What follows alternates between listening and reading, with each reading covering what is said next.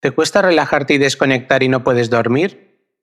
Con nuestras historias crearemos una rutina que te ayudará a prepararte para tener un sueño reparador. Pero antes de empezar, en el podcastparadormir.com puedes escuchar nuestros capítulos y la publicidad de las plataformas. También encontrarás todas nuestras redes sociales para seguirnos y no perderte nada. Y ahora sí, ha llegado el momento de empezar con la rutina. Pon tu móvil en modo descanso, baja el volumen, apaga las luces, apaga la pantalla, cierra los ojos y prepárate para soñar. Hace tiempo, mucho tiempo, en un lugar lejano, muy lejano, vivía Manuel Sánchez. Manuel era un hombre de mediana edad, de unos 45 años. Medía alrededor de un 80 y tenía una complexión atlética. Tenía la piel morena y una barba de varios días que le daba un aire algo descuidado pero atractivo. Su cabello era oscuro, ligeramente ondulado y corto Tenía una nariz recta y unos ojos oscuros y penetrantes que parecían escanear todo lo que aparecía en su campo visual. Sus labios delgados y ligeramente curvados le otorgaban una expresión seria y concentrada. Sánchez vestía de forma elegante y sobria. Solía vestir con trajes oscuros y camisas blancas o de colores claros, que le daban un aspecto serio y profesional. En días de lluvia le solía acompañar una gabardina negra, que le daba un aire un poco misterioso. Era un hombre serio y comprometido con su trabajo como detective privado, muy observador y analítico, lo que le permitía descubrir detalles que otros pasarían por alto. Era una persona muy dedicada y cuando le llegaba un caso se obsesionaba hasta encontrar la verdad.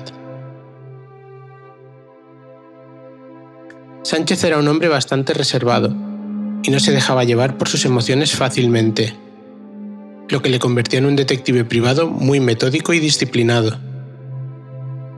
Esto le permitía mantener un alto nivel de precisión y eficacia en su trabajo. En su tiempo libre, Sánchez disfrutaba de la tranquilidad de su hogar. Le gustaba leer, especialmente novelas policíacas y de misterio. De alguna forma, la lectura le daba otros puntos de vista sobre cómo solucionar algunos enigmas y gracias a esto podía coger perspectiva cuando se sentía en un callejón sin salida.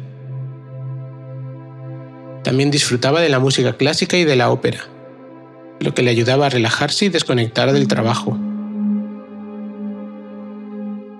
La oficina de Manuel estaba ubicada en el centro de la ciudad, en un edificio antiguo de caravista rojo con grandes ventanales que dejaban entrar una gran cantidad de luz natural. La entrada a su oficina estaba en la planta baja. Una pequeña placa de bronce muy discreta en la puerta con su nombre indicaba que estabas en el lugar correcto. Al entrar, te recibió un vestíbulo. Había un perchero para colgar los abrigos y sombreros y un pequeño escritorio de recepción donde alguna vez hubo un asistente que tomaba los detalles de los clientes.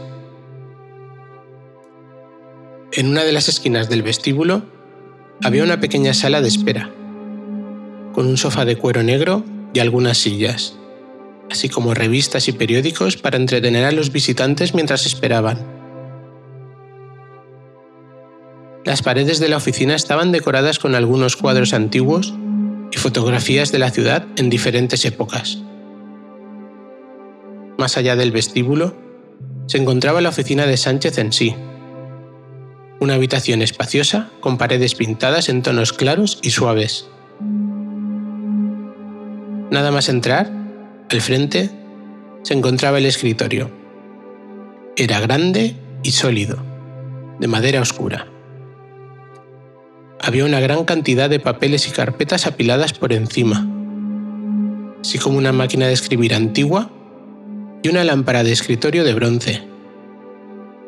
Detrás del escritorio había una estantería de madera con numerosos libros y carpetas, todos debidamente etiquetados y organizados por tema y fecha. Era un espacio acogedor y elegante, con un ambiente tranquilo y profesional.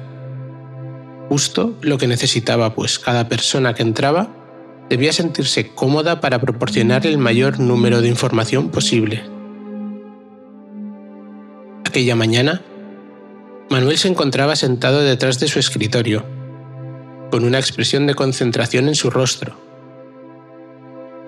Tenía varias hojas de papel esparcidas frente a él, junto con una carpeta de archivos y una pluma estilográfica. Estaba repasando notas y apuntes sobre su último caso para hacer un informe y finiquitarlo. La traviata de Verdi inundaba con su espíritu emotivo y poderoso toda la estancia. En un rincón de su escritorio tenía una taza de café humeante que iba bebiendo a sorbos mientras trabajaba. De vez en cuando tomaba un sorbo de la taza y luego volvía a adentrarse en toda la información que tenía delante. Cada cierto tiempo, tomaba una breve pausa para estirar los brazos y la espalda, antes de volver a su trabajo. Con la atmósfera que habían creado el olor a café y la música, todo parecía estar bajo control. Marta Fernández entró en la oficina de Sánchez con una expresión de preocupación en su rostro. Entró con paso apresurado, como si tuviera prisa por resolver un asunto importante. Marta era una mujer alta y delgada. Su cabello era largo, liso, de color castaño oscuro, caía suavemente sobre sus hombros. Tenía un rostro ovalado y anguloso, con una nariz recta y unos labios finos y bien definidos. Sus ojos eran grandes y oscuros, con una mirada penetrante que parecía ver a través de la gente. Marta vestía con una blusa blanca y una falda negra que le llegaba justo por encima de sus rodillas. Llevaba unos zapatos negros de tacón alto que hacían resaltar su figura esbelta y alargaban sus piernas. Al verla, Manuel levantó la vista y la miró fijamente por unos segundos, tratando de analizar cada detalle que pudiera empezar a darle información. Marta parecía estar tensa y nerviosa, lo que le hizo pensar que podía tratarse de un asunto urgente o delicado o ambas cosas. ¿Una infidelidad? ¿Había sido estafada? Era difícil adivinar qué estaba sucediendo. La primera impresión que tuvo Manuel al verla fue la de una mujer decidida y con carácter. No se dejaba intimidar fácilmente y parecía tener una gran determinación en su forma de moverse. A pesar de su apariencia agitada, había algo en ella que transmitía seguridad y confianza, lo que generaba confianza en Manuel. Marta se sentó frente a Manuel, tomando un respiro antes de comenzar a hablar. Le miró fijamente y empezó a relatar su historia con una voz temblorosa. Mi marido ha desaparecido, sentenció Marta con un tono de voz angustiado. Es médico en el hospital y hace tres días que no ha vuelto a casa. No sé qué ha pasado, pero estoy muy preocupada. Manuel escuchó con atención la historia de Marta, tomando nota de todos los detalles importantes. Le preguntó si había hablado con la policía pero ella respondió que no quería involucrarles todavía. Tenía la esperanza de que pudieran encontrar a su marido sin necesidad de que la policía se metiera en el asunto. Manuel notó la preocupación y el miedo en los ojos de Marta y decidió ayudarle en lo que pudiera. Comenzó a hacerle preguntas para obtener más detalles sobre el paradero de su marido y cualquier otra información que pudiera ser relevante. Le preguntó si había habido alguna situación reciente en su vida que le hubiera causado estrés o ansiedad. Si había alguna persona que pudiera tener algún motivo para causar daño a su esposo. También le preguntó si había notado algún comportamiento extraño en su esposo recientemente o si sabía si su esposo tenía alguna deuda o problemas financieros. Marta respondió a las preguntas de Manuel con la mayor cantidad de detalles que pudo recordar. Le explicó que su esposo, el doctor Antonio Cortel, Era una persona tranquila y no había tenido problemas recientes en su vida que pudieran haber llevado a su desaparición. También dijo que no conocía a nadie que pudiera tener motivos para causarle daño a su esposo y que no había notado ningún comportamiento extraño en él recientemente. Manuel le pidió a Marta que le diera una descripción detallada de su esposo, incluyendo su apariencia física, ropa que llevaba ese día y cualquier información adicional que pudiera ser útil en la búsqueda. Marta dijo que su esposo era un hombre de mediana edad, de complexión delgada y cabello corto y oscuro. Ese día, Antonio llevaba un traje gris y una corbata azul. Además le dijo a Manuel que siempre llevaba consigo su teléfono móvil. Juntos, trazaron un plan para buscar a su marido. Manuel se ofreció a ir al hospital para averiguar si alguien había visto a su esposo allí. Marta se sintió aliviada al ver que Manuel estaba dispuesto a ayudarle y le agradeció sinceramente su ayuda. Manuel sabía que la situación era delicada y que debía actuar con rapidez para encontrar al marido de Marta. Sabía que debía ser cuidadoso y discreto, ya que no quería llamar la atención innecesariamente. Se dirigió al hospital donde trabajaba el esposo de Marta, en busca de información adicional que pudiera ayudar en la investigación. Una vez allí, comenzó a hablar con los colegas de Antonio para ver si alguien había visto o sabía algo sobre su desaparición. Sin embargo, para su sorpresa, Nadie en el hospital parecía saber nada acerca de la desaparición de Antonio. Los colegas que trabajaban con Antonio le dijeron que todo parecía normal. También dijeron que Antonio no había mencionado nada sobre tener algún problema personal o preocupación. Manuel habló con Carmen, la responsable de seguridad del hospital, para ver las cámaras.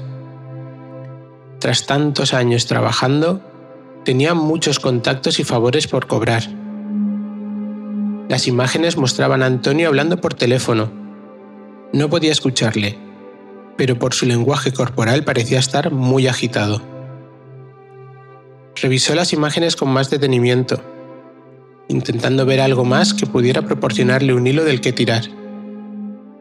Tras varias revisiones, se dio cuenta de que en una esquina de la grabación, entre unos arbustos, aparecía durante unos segundos una persona. ¿Le estaban siguiendo? Carmen vio la cara de Manuel y le dijo, el que aparece en las imágenes es Martín, el jardinero. Vive en una pequeña aldea.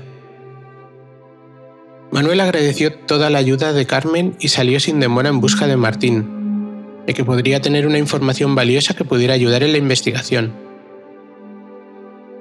Cogió su coche y se dirigió hacia la pequeña aldea.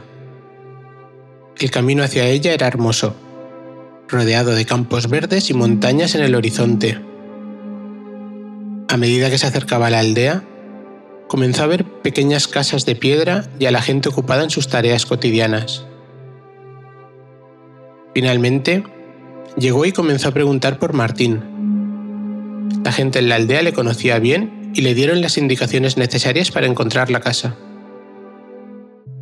Manuel caminó por las estrechas calles y llegó a una pequeña casa de piedra con un pequeño jardín al frente. Llamó a la puerta y después de un momento, la puerta se abrió y apareció Martín, con su característico delantal y con un ramo de flores en la mano que acababa de cortar. Manuel, con una amplia sonrisa, dijo, Muy buenas tardes, soy Manuel Sánchez, detective privado y estoy investigando la desaparición del doctor Cortel. Martín, agitado ante aquel anuncio, invitó al investigador a pasar a su casa. Era modesta pero acogedora, con muebles rústicos y decoración sencilla.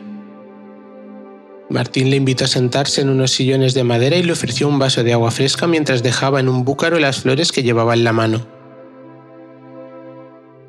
Manuel le contó un poco más en detalle la investigación sobre la desaparición del doctor Cortel y de cómo le había llevado a una grabación de seguridad donde aparecía él. Martina sintió con la cabeza. Sí, recuerdo ese momento porque Antonio estaba muy nervioso. De pronto hablaba a gritos, de pronto susurraba para no llamar la atención. ¿Recuerdas algo de la conversación? Hablaba con una mujer, Creo que se llamaba Lucía, pero no tengo ni la menor idea de de qué hablaban. Yo estaba a mis cosas y aunque sus gritos sí llamaron mi atención, tampoco puse mucho interés en la conversación, terminó de decir Martín mientras se encogía de hombros. Manuel agradeció la ayuda de Martín. Por lo menos tenía un nombre, pero ¿quién era Lucía? Con más preguntas que respuestas, salió de casa del jardinero, no sin antes darle su teléfono y diciéndole que si alguna vez necesitaba ayuda, que no tuviera ningún tipo de duda en pedírsela. Manuel volvió a la ciudad en su coche, pensando en lo que Martín le había contado sobre la conversación de Antonio y en la posible conexión con Lucía.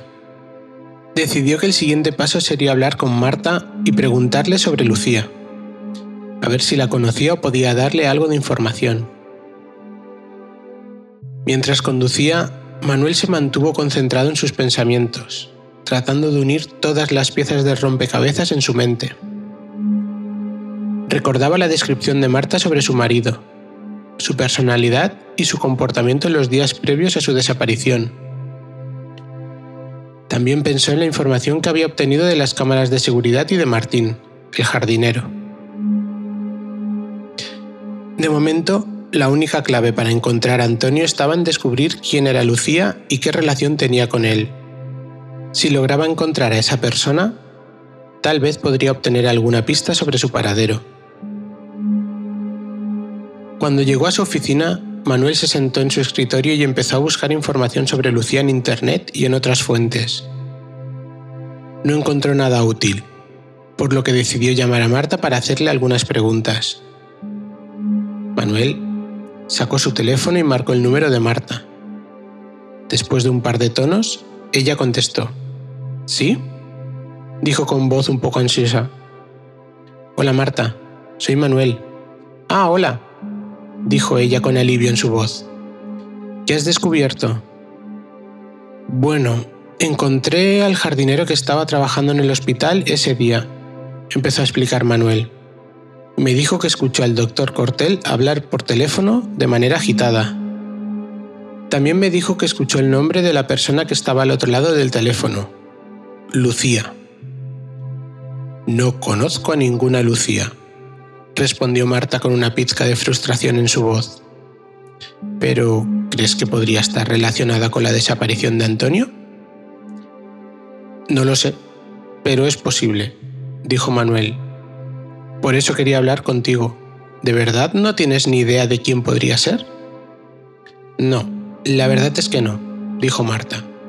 Pero si descubres algo más, por favor, avísame. Claro, lo haré, respondió Manuel. Y si se te ocurre algo, no dudes en llamarme.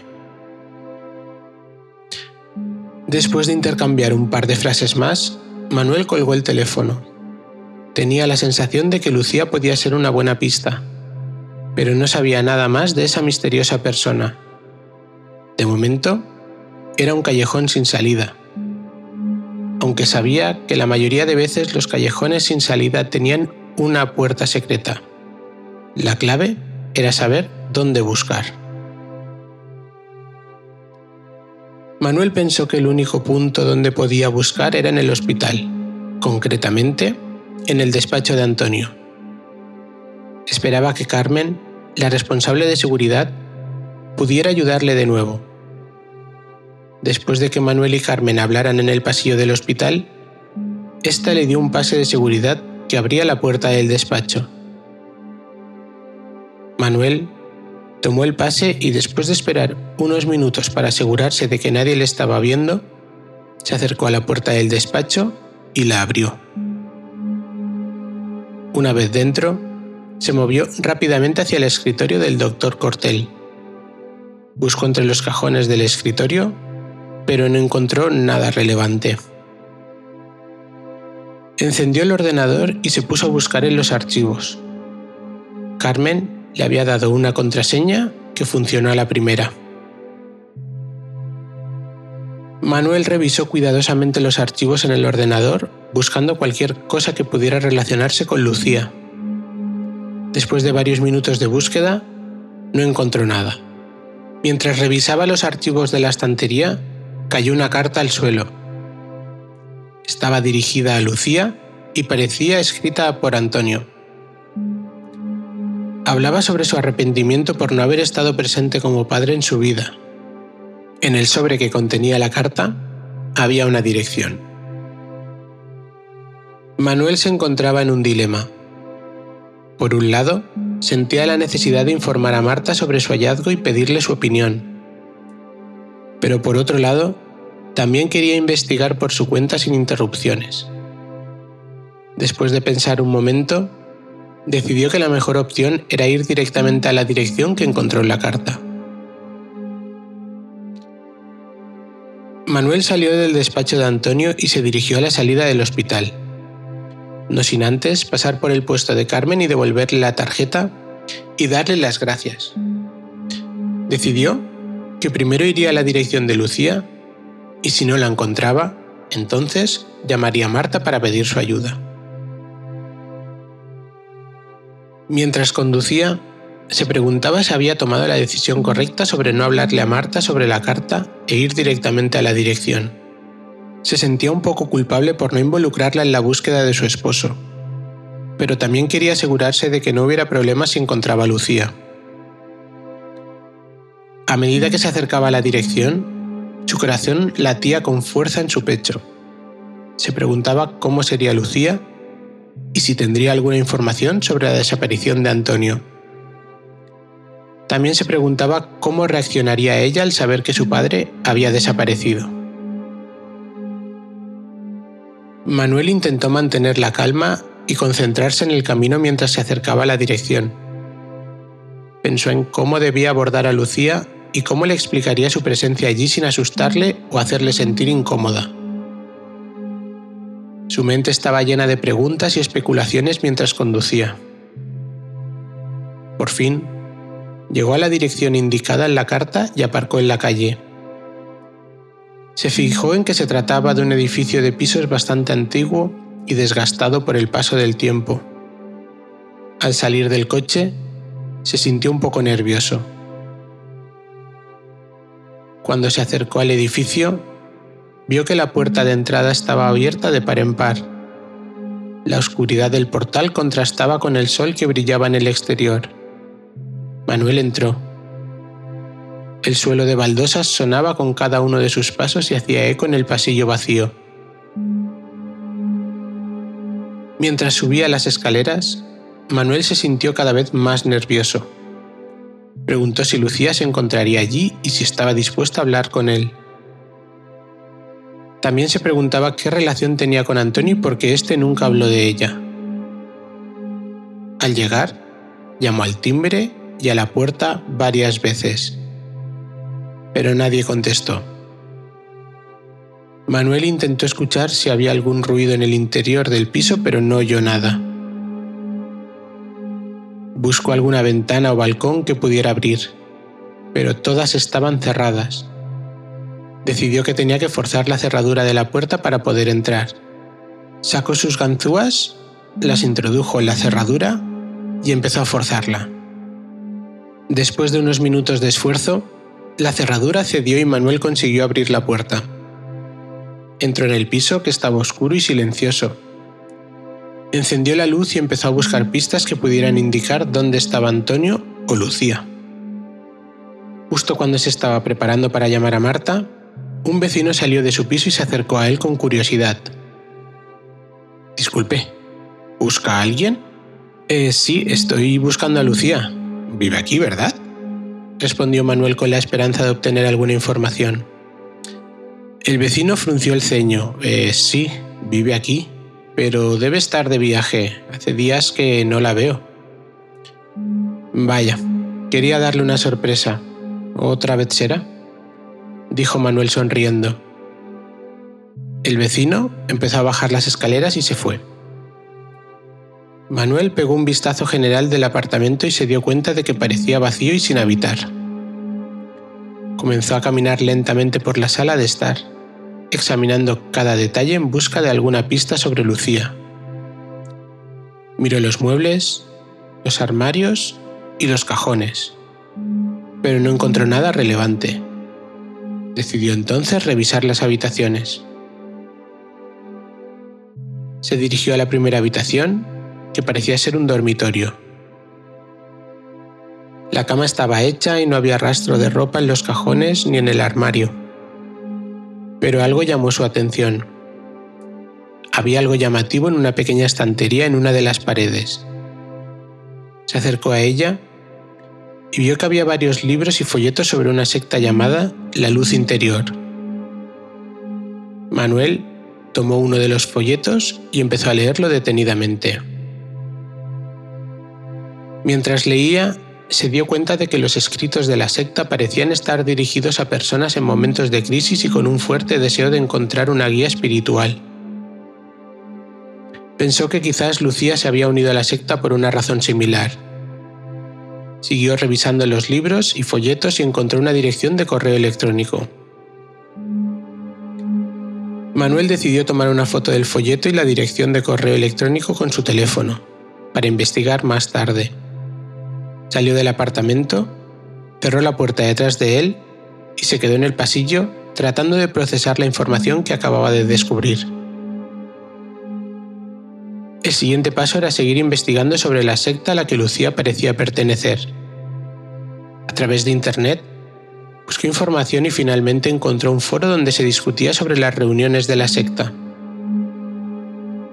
Manuel investigó más a fondo y acabó encontrando una dirección asociada. Se trataba de una vieja casa en las afueras de la ciudad. Manuel decidió ir allí en persona para averiguar más sobre la secta y quizás encontrar más pistas sobre el paradero de Antonio. Manuel llegó al lugar donde se reunía la secta. Al acercarse, se dio cuenta de que no había señales de actividad reciente. No había coches aparcados ni luces encendidas en el interior. Manuel decidió alejarse un poco de la casa y se acercó a un árbol cercano para observar desde una distancia prudencial. Desde allí, escrutó la casa, pero no pudo ver nada en particular. Parecía estar cerrada y desierta. No había ruido ni movimiento dentro. Decidió que tenía que investigar más a fondo y se acercó a la entrada de la casa. Allí, intentó abrir la puerta pero estaba cerrada con llave. Empezó a rodear la casa, buscando una entrada alternativa. Después de un rato, encontró una ventana en la parte trasera de la casa que parecía estar abierta. Con cuidado de no hacer ruido, se acercó a la ventana y miró el interior. A pesar de la oscuridad, pudo distinguir que no había nadie en la habitación.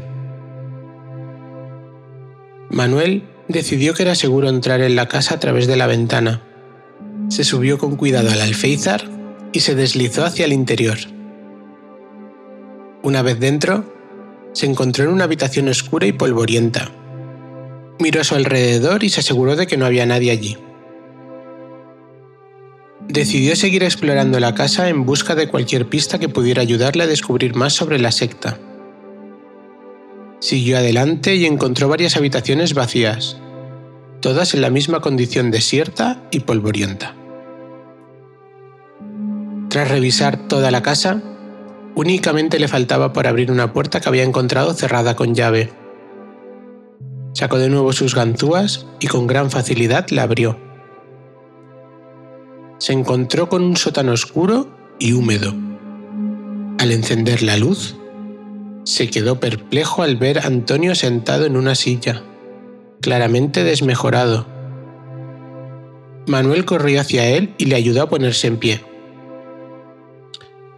Antonio parecía desconcertado al ver a un desconocido que parecía ir en su ayuda.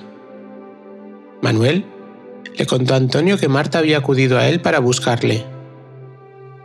Antonio, aliviado, le dijo que había descubierto que Lucía, una hija secreta que tenía, pertenecía a una secta y le había pedido ayuda para salir de ella. Antonio intentó ayudarle, pero la secta le descubrió y aunque Lucía consiguió escapar, a él le secuestraron para evitar que les denunciara.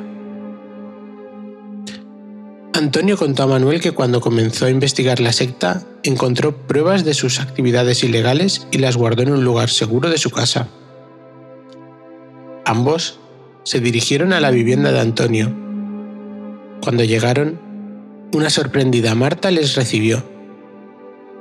Antonio le dio un fuerte abrazo y con lágrimas en los ojos le confesó la existencia de Lucía y todo lo que había ocurrido.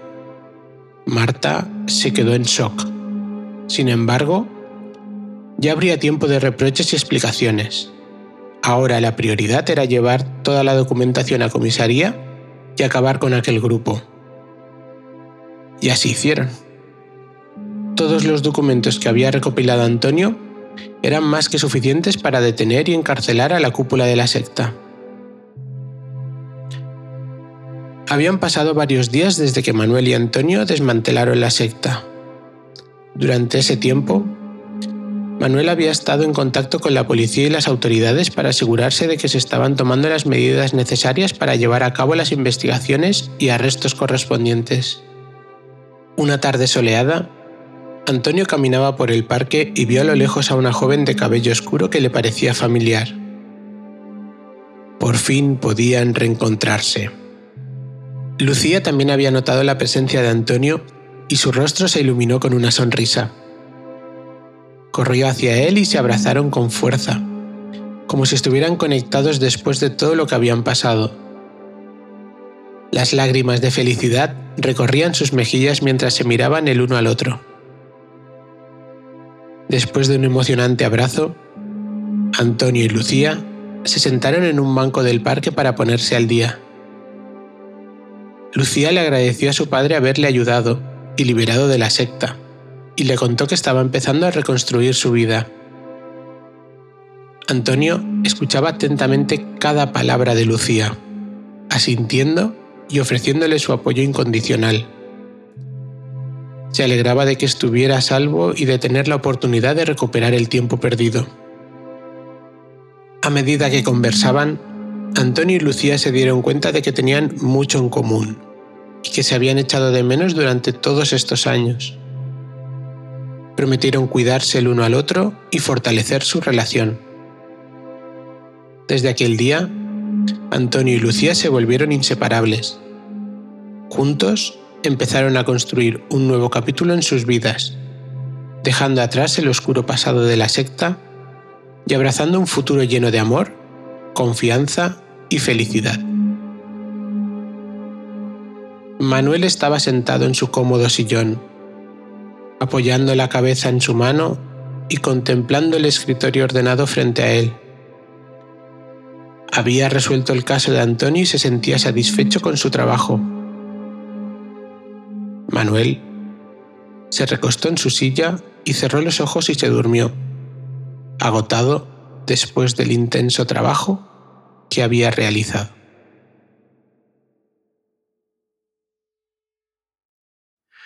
Bueno, pues el, el, cuento ha terminado ya y no me gustaría molestarte porque tienes que estar a punto de dormir o, o ya durmiendo. Pero me gustaría agradecerte que nos hayas escuchado y que, y que, vamos, ahora no cojas el móvil, pero mañana por la mañana o, o durante el día cuando tengas un ratito, entras en el podcastparadormir.com y nos puedes seguir en redes sociales o contarnos qué te están pareciendo nuestras historias. Así que nada, descansa muchísimo y hasta